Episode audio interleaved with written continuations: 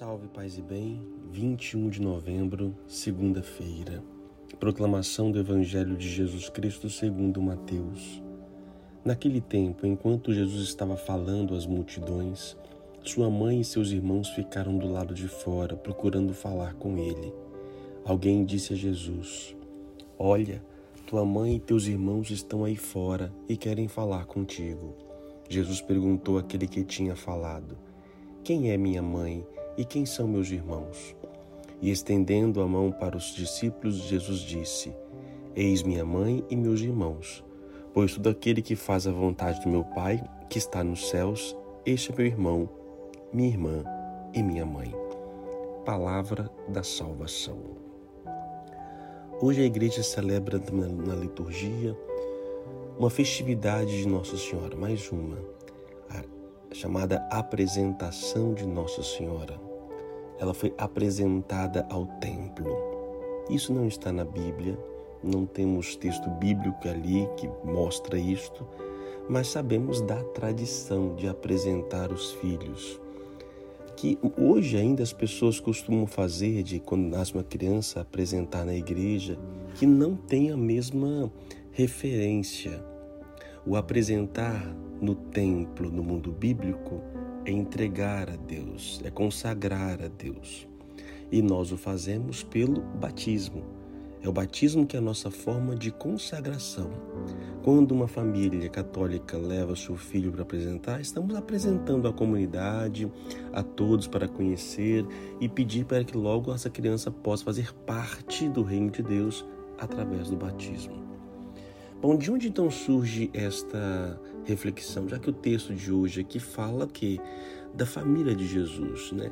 Meus irmãos e minha irmã são aqueles que fazem a vontade do meu Pai. Então, é, Maria foi e sempre será a que melhor fez a vontade do Pai.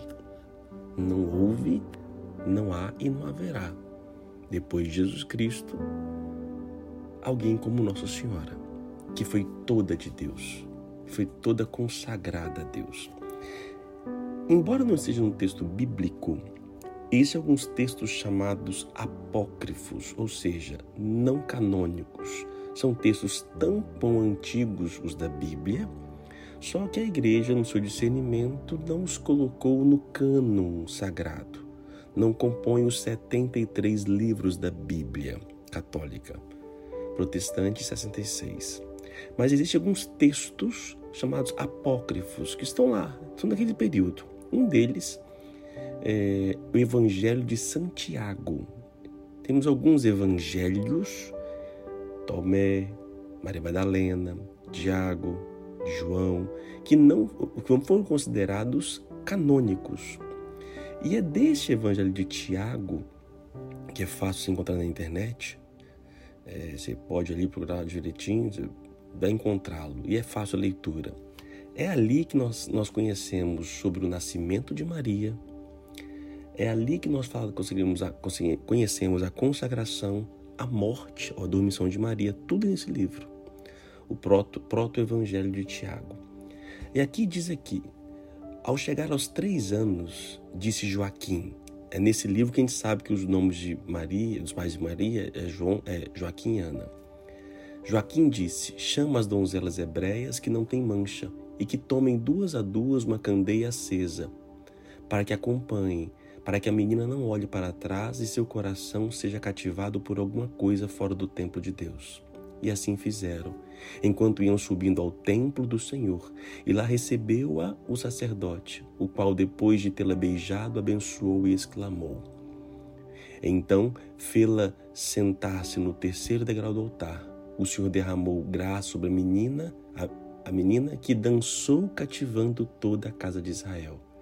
Saíram então seus pais cheios de admiração, louvando ao Senhor, porque a menina não havia olhado para trás. E Maria permaneceu ao templo como uma pombinha recebendo alimento pelas mãos de um anjo. Diz então, aos três anos de idade, Maria é levada ao templo e é deixada lá. Joaquim e Ana eram estéreis, recebe a graça da maternidade e eles consagram a Deus literalmente de entregar Como alguns hoje também na vocação são consagrados, são todos de Deus, Maria, desde os três anos de idade, ela fica no templo e só sai lá para poder se esposar com São José. Ela foi toda de Deus. Oremos. Senhor Deus, nós agradecemos e bendizemos por também nós pertencemos à vossa família, porque apesar de nossas fraquezas, procuramos fazer a vossa vontade. Dai-nos a graça, Senhor, de cada vez mais, de cada dia mais, fazer o teu querer. E queremos pertencer a vós, queremos pertencer à vossa família. Não nos deixe que os nossos pecados nos afastem de vós. Nós nos consagramos, renovamos a nossa consagração a vós, Senhor. Eu convido você a fazer isso hoje. Consagre o seu dia, consagre a sua vida a Deus. E peça e pedimos, Senhor, Ajudai-nos hoje e sempre fazer a vossa vontade. Que Deus te abençoe, Pai, Filho e Espírito Santo. Amém. A palavra hoje é família. Você pertence à família de Deus?